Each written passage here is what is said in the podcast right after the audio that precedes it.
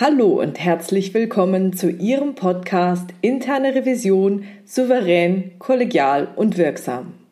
Hier spricht Silvia Puhani und ich freue mich, dass Sie jetzt dabei sind. Heute habe ich das Thema, worauf Sie bei der Abgrenzung einer Prüfung achten sollten. Und die Idee zu diesem Podcast ist auf ganz ungewöhnliche Art und Weise entstanden, als ich nämlich auf Pixabay für einen ganz anderen Podcast ein passendes Bild gesucht habe. Und da bin ich über ein ganz, ganz nettes Bild gestolpert. Und auf diesem Bild betasten sechs Blinde einen Elefanten. Wenn Sie sich das Bild anschauen wollen, können Sie auf meine Seite gehen www.puhani.com und dort unter Blog gibt es dann das entsprechende Bild für diesen Podcast. Dieses Bild ist eine Zeichnung zu einem Gleichnis, von dem ich mal in meiner Mediationsausbildung gehört hatte. Und das Gleichnis habe ich auch in meinem Buch Erfolgreiche Prüfungsprozesse aufgegriffen. Und für all diejenigen von Ihnen, die mein Buch noch nicht gelesen haben oder sich jetzt gerade nicht mehr an genau dieses Gleichnis erinnern können, möchte ich es Ihnen kurz erzählen. Und da gibt es natürlich noch ein paar Anmerkungen von mir dazu. Okay, geht wie folgt. Sechs Blinde, die nicht wissen, wie ein Elefant aussieht, werden gebeten zu beschreiben, was ein Elefant ist. Hierzu betasten die sechs Blinden den Elefanten. Einer betastet ein Bein und sagt, ein Elefant ist wie eine Säule. Ein anderer betastet den Schwanz und sagt, nein, ein Elefant, der ist wie ein Seil. Ein dritter betastet den Rüssel und sagt, ein Elefant, der ist wie ein Ast. Der nächste betastet ein Ohr und sagt, der Elefant ist doch wie ein Handfächer. Ein weiterer betastet den Bauch und sagt, ein Elefant, der ist wie eine Wand. Und der letzte betastet den Stoßzahn und sagt, ein Elefant ist wie eine solide Röhre. Und diese sechs Blinden konnten sich überhaupt nicht einigen, was ein Elefant jetzt nun ist. Eine Säule oder ein Seil oder ein Ast oder ein Handfächer oder eine Wand oder eine solide Röhre. Und in meiner Mediationsausbildung ging es in meiner Erinnerung selbstverständlich nicht um interne Revision, sondern hauptsächlich um das bestehende Konfliktpotenzial in dieser Situation. Überlegen Sie sich mal, wie schnell kann es denn zwischen den Blinden zu einem Streit kommen? Und wann genau wird der Streit ausbrechen? Und was müsste jetzt passieren, damit sich diese sechs Blinden vollkommen in die Haare bekommen? Wenn jeder vor seinem eigenen Erfahrungshintergrund, also dem, was er getastet hat, meint, Recht zu haben. Oder wenn jeder versucht, den anderen von seiner Sichtweise zu überzeugen. Natürlich auch, wenn andere Sichtweisen als die eigenen kategorisch abgelehnt werden. Wenn Gegenargumente nicht gehört werden. Und ich glaube, das kennen wir auch alle aus dem Berufsleben. Wie würden wir denn im Berufsleben argumentieren oder wenn wir Zeuge von so einer Geschichte wären? Dann würde jeder seine eigenen Zahlen, Daten, Fakten präsentieren und es gäbe hitzige Diskussionen. In manchen Unternehmen, die eben sehr auf Gutachten von externen Beratern stehen, würde wahrscheinlich jeder der sechs Blinden sich einen externen Berater holen und den ein Gutachten schreiben lassen. Warum es jetzt eine Seilwand, ein Rohr oder was auch immer sein soll. Und dann pocht jeder auf seine Sichtweise und jeder kann es dann mit Zahlen, Daten und Fakten unterlegen. Und dann kämen wahrscheinlich auch die Egos und die Eitelkeiten ins Spiel. Die Bereichsegoismen, das Silo-Denken, denn jeder der sechs Blinden befindet sich in einem anderen Silo. Es gäbe Machtspiele und die gesamte Palette, die Sie sich wahrscheinlich jetzt vor Ihrem geistigen Auge vorstellen. Ja, und jetzt kommt die spannende Frage, wie kann so ein Konflikt überhaupt gelöst werden? Geht es denn nur über den Austausch von Sachargumenten? Oder müssen sich jetzt alle auf einmal einfach nur lieb haben und nett zueinander sein? oder sich wertschätzen und freundlich tun. Die haben glasklaren Konflikt. Jeder behauptet was anderes. Jeder behauptet, dass seine Sicht der Dinge die richtige ist.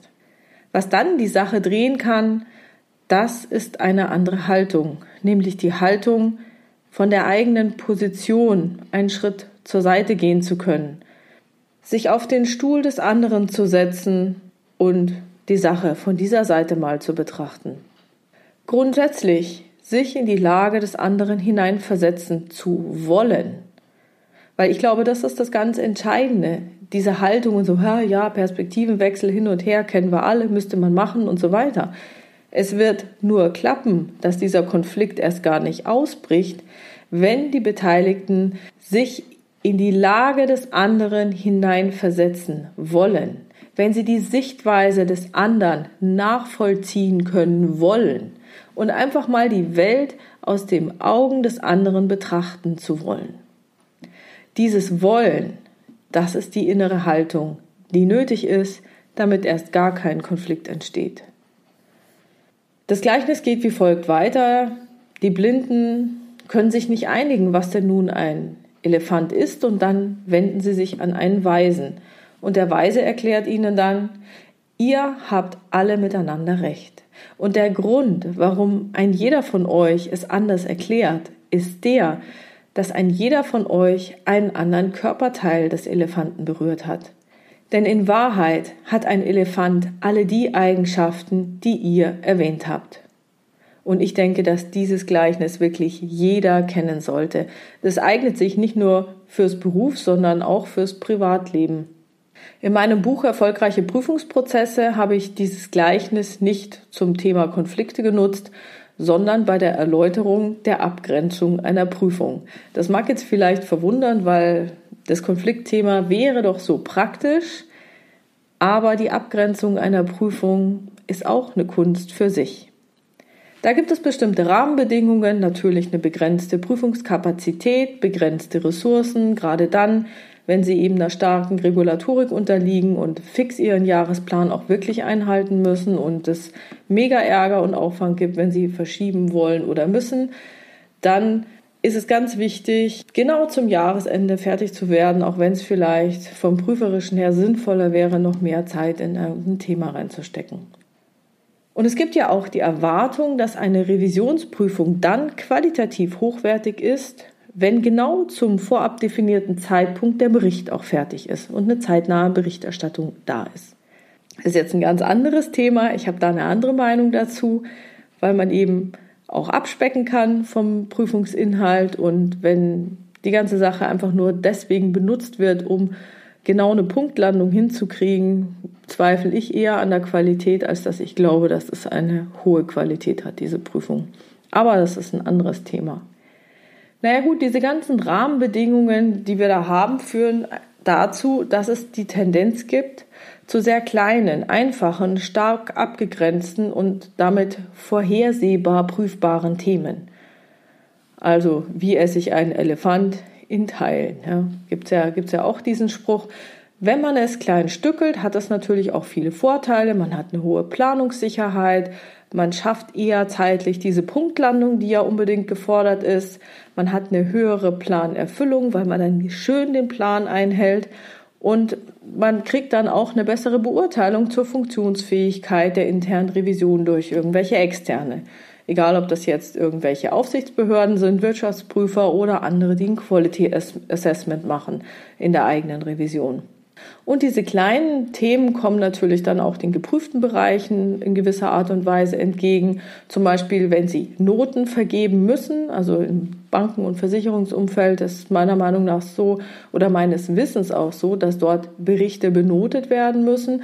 Das heißt, wenn ich jetzt einen gesamten Prozess prüfe und den benoten muss, dann kann irgendein anderer jemandem, also was weiß ich, der am Anfang macht alles richtig und der am Ende versaut die Note oder umgekehrt, kann ich ja dem nicht hinterher sagen, ja, hast alles schön gemacht, gibt trotzdem eine tolle Note, kann ja nicht sein. Ich muss ja auch das Schlechte mit einbeziehen. Das heißt, wenn mehrere Beteiligte dabei sind, steht vielleicht auf dem Bericht IT drauf. Alle denken, es läge dann an dem ITler, dabei liegt es an jemand ganz anderen, nämlich vielleicht an dem, der die Daten eingegeben hat.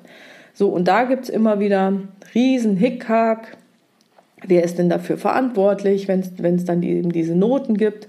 Und da kommt es natürlich den geprüften Bereichen sehr entgegen, wenn man einfach sagen kann, hier, dein Thema, bist nur du verantwortlich, kriegst hier deine Note dafür, fertig. Umgekehrt, wenn man jetzt sehr große, umfassende Prüfungen macht und es eben da zu negativen Aussagen kommt, gibt es eben auch die Gefahr, dass ganz einzelne kleine negative Dinge dann wegdiskutiert werden. Ah, ist doch gar nicht relevant, Sie müssen das große Ganze sehen. Ähm, eben 80 Prozent der Fälle läuft doch alles super, das ist doch nur eine Ausnahme gewesen. Wieso hängen Sie sich jetzt da dran auf? Kommt doch selten vor. Ich denke, Sie kennen die ganzen Argumente. Diese kleinteiligen Prüfungen haben auch einige Nachteile. Denn je kleiner und spezieller so ein Thema ist, umso fachlicher wird es dann und umso inhaltlich anspruchsvoller können diese Prüfungen werden. Und das erfordert in der internen Revision eine starke Spezialisierung und einen entsprechend super hohen Weiterbildungsaufwand, damit man eben in allen Themen immer fit ist. Falls es überhaupt möglich ist. Also je größer die Revision, umso höher der Spezialisierungsgrad, je kleiner eine Revision, umso schwieriger wird es sein, sich so tief zu spezialisieren. Und sollte die Revision dann keine Spezialisten haben oder ist die Prüfung dann doch zu klein geschnitten, dann wird einfach nur gesagt, ja wunderbar, hätte ich ja jetzt auch machen können, was ist denn der Mehrwert dieser Prüfung? Oder ihr beschäftigt nur unqualifizierte Leute oder die Prüfung hat überhaupt keinen Sinn gemacht. Dann geht's eben manchmal in die Richtung, dass dann gar nicht das Richtige geprüft wird, immer nur die falschen Themen. Es würde doch aufs große Ganze ankommen Ganz Unrecht hat der Revisionspartner damit nicht. Da kommen wir nämlich jetzt wieder auf das Gleichnis mit den sechs Blinden und den Elefanten zurück. Wenn man zu kleinteilige Prüfungen durchführt, dann meinen wir, wir könnten durch die Prüfung von diesem Teilbereich diesen auch beurteilen und dann würden wir durch das Zusammenfügen der verschiedenen Teile tatsächlich ein rundes Ergebnis bekommen. Also da stelle ich schon die Frage, wenn wir sagen, ein Prüfungsergebnis ist eine Säule, ein Seil, ein Ast, ein Handfächer, eine Wand und eine Röhre, würden wir überhaupt auf die Idee kommen, dass es sich um einen Elefanten handelt? Und könnten wir überhaupt beurteilen, was für einen Gesundheitszustand dieser Elefant hat? Also ist es ein gesunder Elefant? Kränkelt der vielleicht? Finde ich schwierig. Und aus der Praxis angemerkt, wäre es ja noch einfach, wenn man nur verschiedene kleinere Prüfungsthemen hat und dann eine Schlussfolgerung dazu zieht, ja, die sechs Dinger, das ist ein gesunder Elefant. Wir haben das Problem, dass sich Organisationen verändern. Wir prüfen ein mutierendes Geschöpf und wir sollen noch den Gesundheitszustand von diesem mutierenden Geschöpf beurteilen. Ist wirklich schwierig.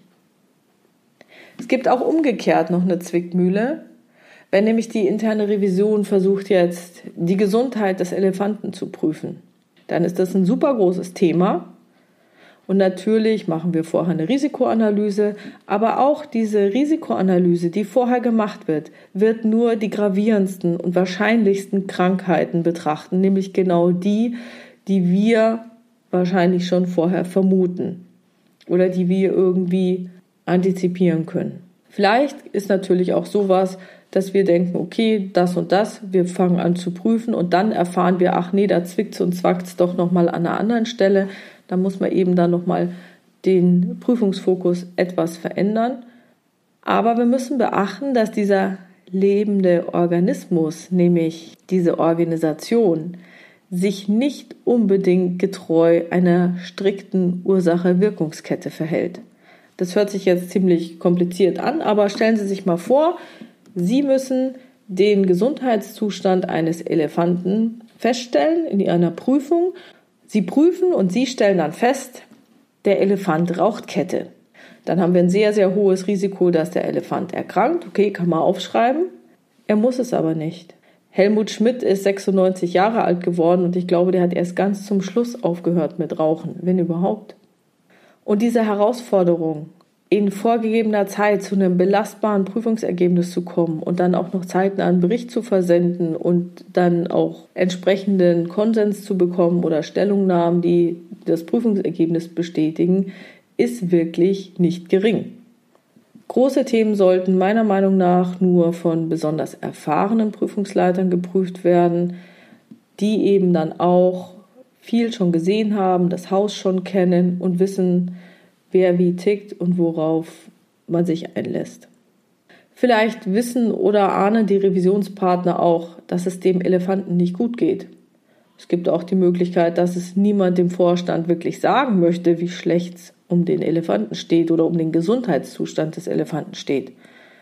Weil jeder weiß, der Überbringer der schlechten Botschaften hat schlechte Karten im Überleben. Und dann kann es passieren, wenn die interne Revision jetzt so ein großes Thema aufgreift, bei einer Sache, wo sich bisher keiner getraut hat, etwas intern über diesen kränkelnden Zustand des Elefanten zu kommunizieren. Und die Revision prüft es dann und packt es auf den Präsentierteller und zeigt es dem Vorstand. Dann kann dieser Bericht oder dieses Prüfungsergebnis auch auf die Revisionspartner zurückfallen.